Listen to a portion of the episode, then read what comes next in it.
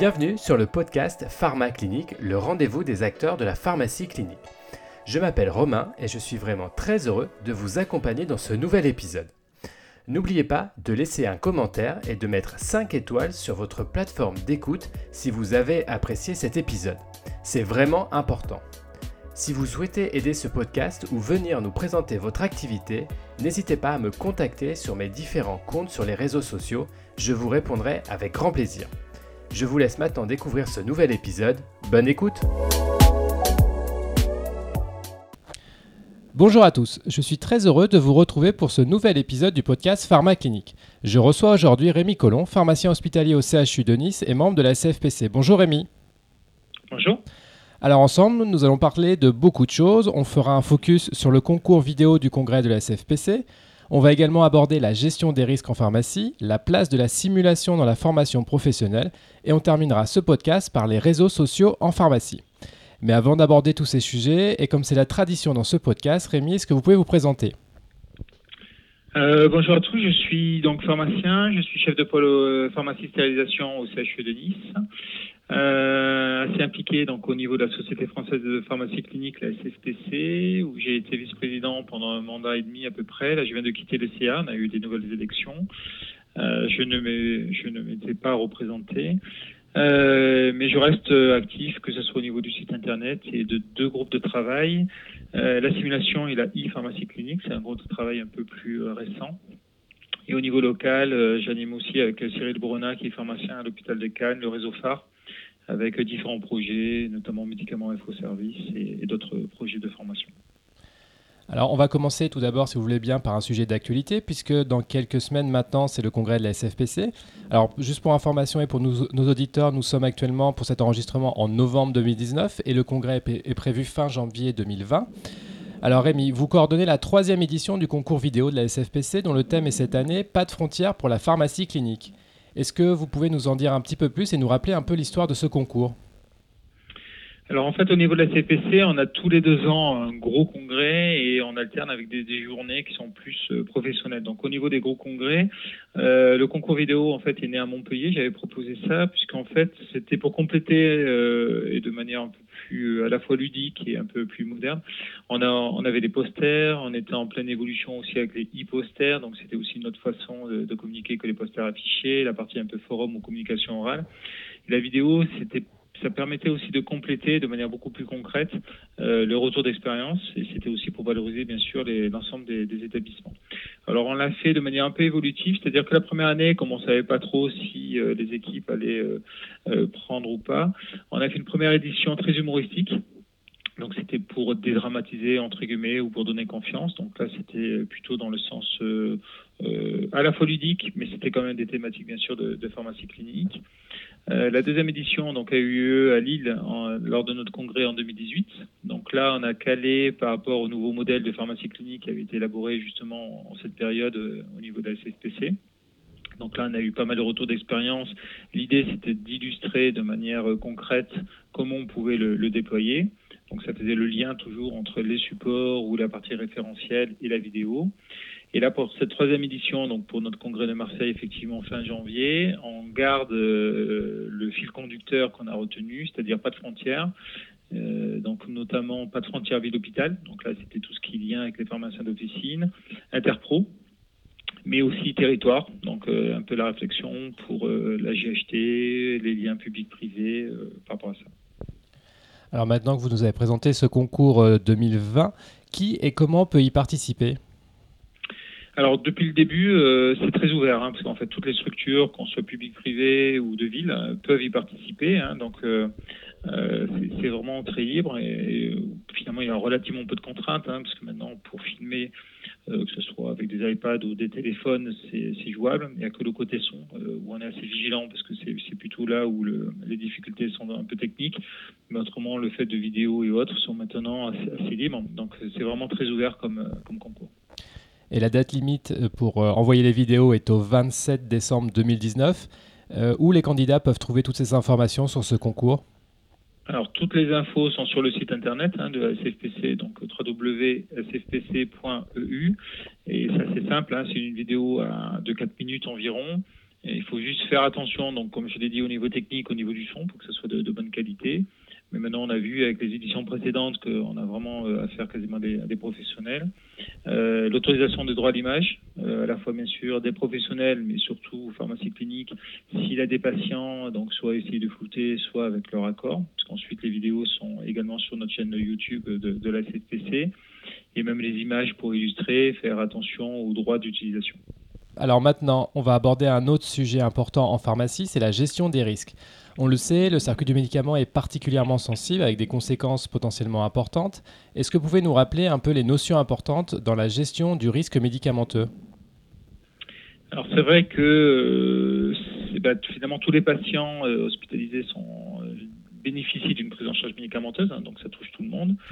Euh, il y a toute cette notion de médicaments à risque ou plutôt à haut risque, hein, donc on sait qu'ils sont avec euh, un risque particulier, des problèmes organisationnels, parce que finalement dans un établissement on va avoir euh, énormément de circuits différents entre la géronto, les soins, les soins critiques, des médecines classiques ou la chirurgie, problèmes de prescription, problèmes d'informatisation, donc c'est assez complexe multi-acteurs, hein, parce qu'il y a plusieurs médecins, le lien communication entre médecins et infirmiers, le lien avec la logistique. Euh, et les grands fondamentaux sont finalement d'essayer justement d'y travailler avec les différents volets, hein, ce qu'on appelle a posteriori, c'est-à-dire on part des événements et on va essayer d'analyser euh, les causes, hein, ce qu'on appelle les causes profondes, finalement pourquoi c'est arrivé. Donc là, on a les méthodes, notamment remèdes, qui avaient été élaborées à l'époque par, la CFPC, où on va chercher non pas le coupable, le qui, mais plutôt le pourquoi le comment finalement pour éviter qu'un tel incident ne, survienne de nouveau. Et on peut bien sûr y travailler sur ce qu'on appelle euh, les échappées belles, c'est-à-dire des événements qui ne sont pas allés au bout, c'est-à-dire sans atteinte du patient, parce que finalement, bah, aujourd'hui on a arrêté avec un peu de chance ou autre, mais peut-être que demain ça, arrivera ailleurs. Donc là, c'est tout ce qu'on appelle plutôt analyse d'incident. On essaye de travailler aussi euh, ce qu'on appelle les cartographies de risque. Donc là, c'est plutôt une analyse en amont, hein, a priori, pour éviter justement qu'un incident ne survienne, mais finalement, on va redécrire le processus, on identifie des zones à risque, hein, qui peuvent être organisationnelles, de formation et autres, et d'essayer de ce qu'on appelle les barrières, essayer d'éviter qu'un incident ne, survienne. Et enfin, ce qui est vraiment fondamental et qu'il faut vraiment développer, c'est tout ce qui est retour finalement d'expérience. Parce que finalement, ce qui est arrivé dans telle unité, ben, très vraisemblablement, elle aurait pu arriver dans une autre unité de soins. Donc tout ce qu'on a travaillé avec les équipes, avec l'unité A par exemple, il faut le, développer quand c'est pertinent bien sûr et de manière anonyme. Hein. L'objectif c'est vraiment de diffuser les, recommandations aux autres unités qui pourraient être euh, éventuellement euh, concernées. Et tout ça c'est lié finalement à ce qu'on appelle la, culture sécurité hein, qui, fait défaut. C'est-à-dire que finalement ben, on a toujours la difficulté bien sûr de déclaration hein, des incidents. Pharmacovigilance, déjà, on déclare pas trop alors que c'est lié au produit, donc finalement, on n'y est pour rien. Mais déclarer ses propres erreurs ou déclarer les erreurs des collègues sans tomber sur le côté un peu délation, c'est pas toujours évident. Et c'est surtout ces nouvelles approches qu'il faut travailler en, termes de culture sécurité et gestion des risques au, sens un peu plus large. Alors vous l'avez dit, la SFPC a beaucoup travaillé sur cet aspect de la sécurisation de la prise en charge médicamenteuse du patient. Est-ce que vous pouvez nous rappeler les différents travaux qui ont été produits par la société sur ce sujet? Alors historiquement, avec une étude qui avait été pilotée par Edith Dufay de, Luneville, donc euh, avec un, groupe assez conséquent, euh, on avait élaboré et validé euh, la méthode remède, qui, qui pour revue d'erreurs de médication, qui permet de détailler avec différentes dimensions, à la fois le patient, le produit, l'organisation, et ainsi de suite, pour vraiment avoir une analyse systémique. Donc on a développé cet outil hein, qui est maintenant assez déployé. Et le deuxième euh, outil, plutôt approche qu'on avait développé au niveau de notre groupe de travail gestion des risques, qui a un peu évolué par la suite, c'est on avait, on était reparti du guide qu'avait élaboré euh, l'HAS dans les années 2011-2012 euh, sur la gestion des risques, où ils avaient présenté l'ensemble des outils. Donc finalement, c'était approprié ce guide en le déclinant de manière très concrète, hein, parce qu'avec des fiches réflexes, des retours d'expérience, comment finalement utiliser l'ensemble de ces approches, a priori, a posteriori, l'ensemble des techniques, dans la prise en charge médicamenteuse. Donc ça touchait bien sûr les pharmaciens, mais pas que, ça touchait finalement tous les acteurs euh, qui travaillent sur la gestion des risques de la prise en charge médicamenteuse. Alors maintenant, abordons un autre sujet, la formation par la simulation. Vous avez beaucoup travaillé, Rémi, sur ces initiatives qui permettent de former différemment les professionnels de santé. Alors même si le sujet est vaste, pouvez-vous nous rappeler les grandes lignes de la simulation en formation? Alors en fait, l'apprentissage, c'est essayer que l'apprenant euh, apprenne mieux et plus vite. Ça, c'est ancien parce qu'on essaie de d'aborder un peu le côté interactif depuis à peu près l'Antiquité. Donc finalement, le concept est relativement euh, ancien. La simulation, elle, euh, de manière, je dirais, moderne, avec les bonnes pratiques, est beaucoup plus récente, hein, parce que les, recommandations HAS datent de 2012, hein, c'est vraiment hier, ça n'a pas tout à fait encore 10 ans. Euh, donc l'objectif, il y en a deux. Il a un côté éducatif, c'est-à-dire que plus l'apprenant est interactif et participe lui-même à sa formation, ben, il va plus il va retenir, parce qu'il va mieux comprendre et autres.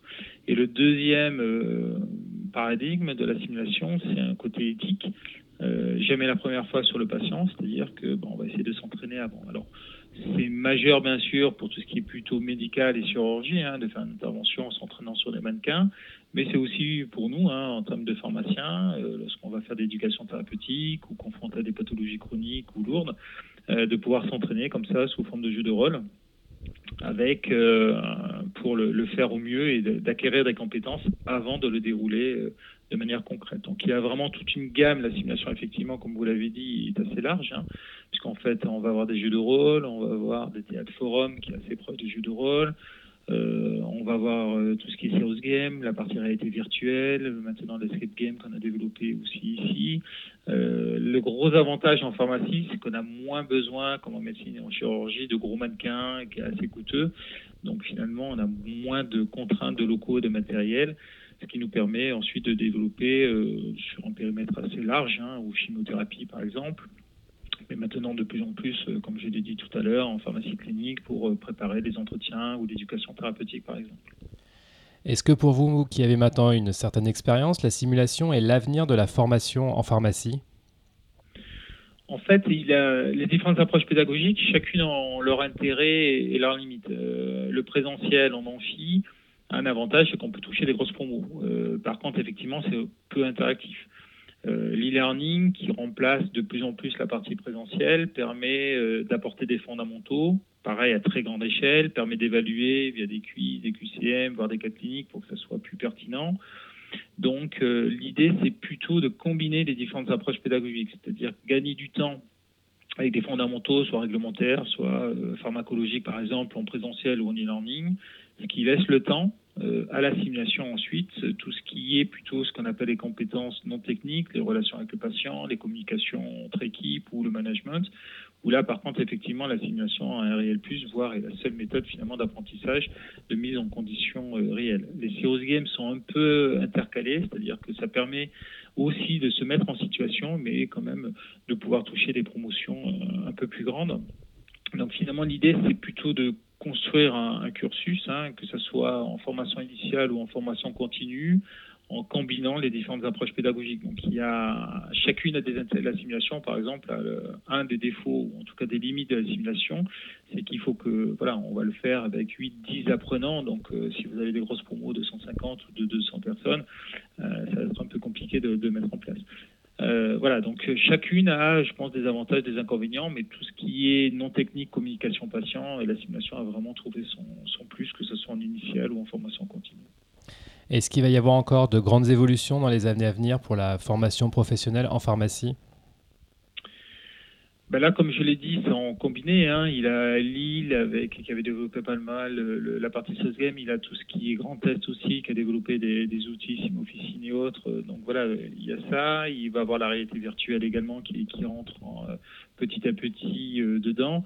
Après, je pense pas qu'il y ait vraiment des réelles évolutions. Les, évolution plutôt, c'est-à-dire que ça rentre vraiment dans le côté, nous ce qu'on essaye en tout cas de le faire ici, c'est plutôt en formation continue, je dirais in situ, de manière régulière, euh, pour acquérir ou pour partager, par exemple au niveau du GHT, voilà, on, a ouvert des centres de simulation euh, aux autres pharmaciens, collègues du GHT pour pouvoir échanger, pour améliorer nos pratiques de manière harmonisée. On va commencer pareil de faire de l'interpro avec euh, des médecins, notamment la partie gériatre.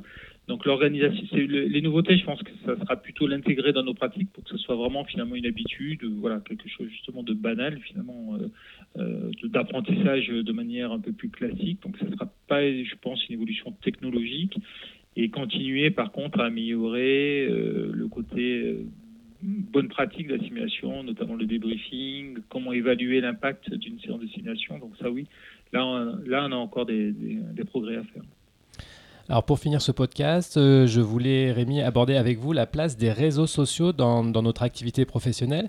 Alors vous, vous êtes particulièrement actif sur certains réseaux sociaux avec un nombre important de followers. Quelle doit être pour vous la place des, réseaux sociaux dans la pratique professionnelle? Alors moi je suis relativement actif sur Twitter, pas trop sur euh, sur Facebook. Alors en fait euh, on était tombé, moi j'avais commencé Twitter avec ma casquette CFPC dans une réflexion qu'on avait diversifié un peu la communication au niveau de la CFPC.